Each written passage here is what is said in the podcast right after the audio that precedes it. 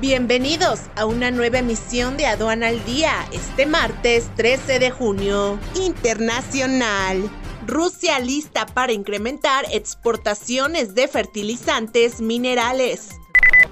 Las exportaciones de Latinoamérica se desaceleran en el primer trimestre del 2023. Emiratos Árabes busca un tratado de libre comercio con el Mercosur nacional. Coahuila es el segundo lugar a nivel nacional en exportaciones. Pretenden ampliar exportaciones del sector industrial hidalguense. De octubre a diciembre del año pasado se registró un valor de las exportaciones por más de 3 mil millones de dólares, equivalente a un incremento anual del 11.7%.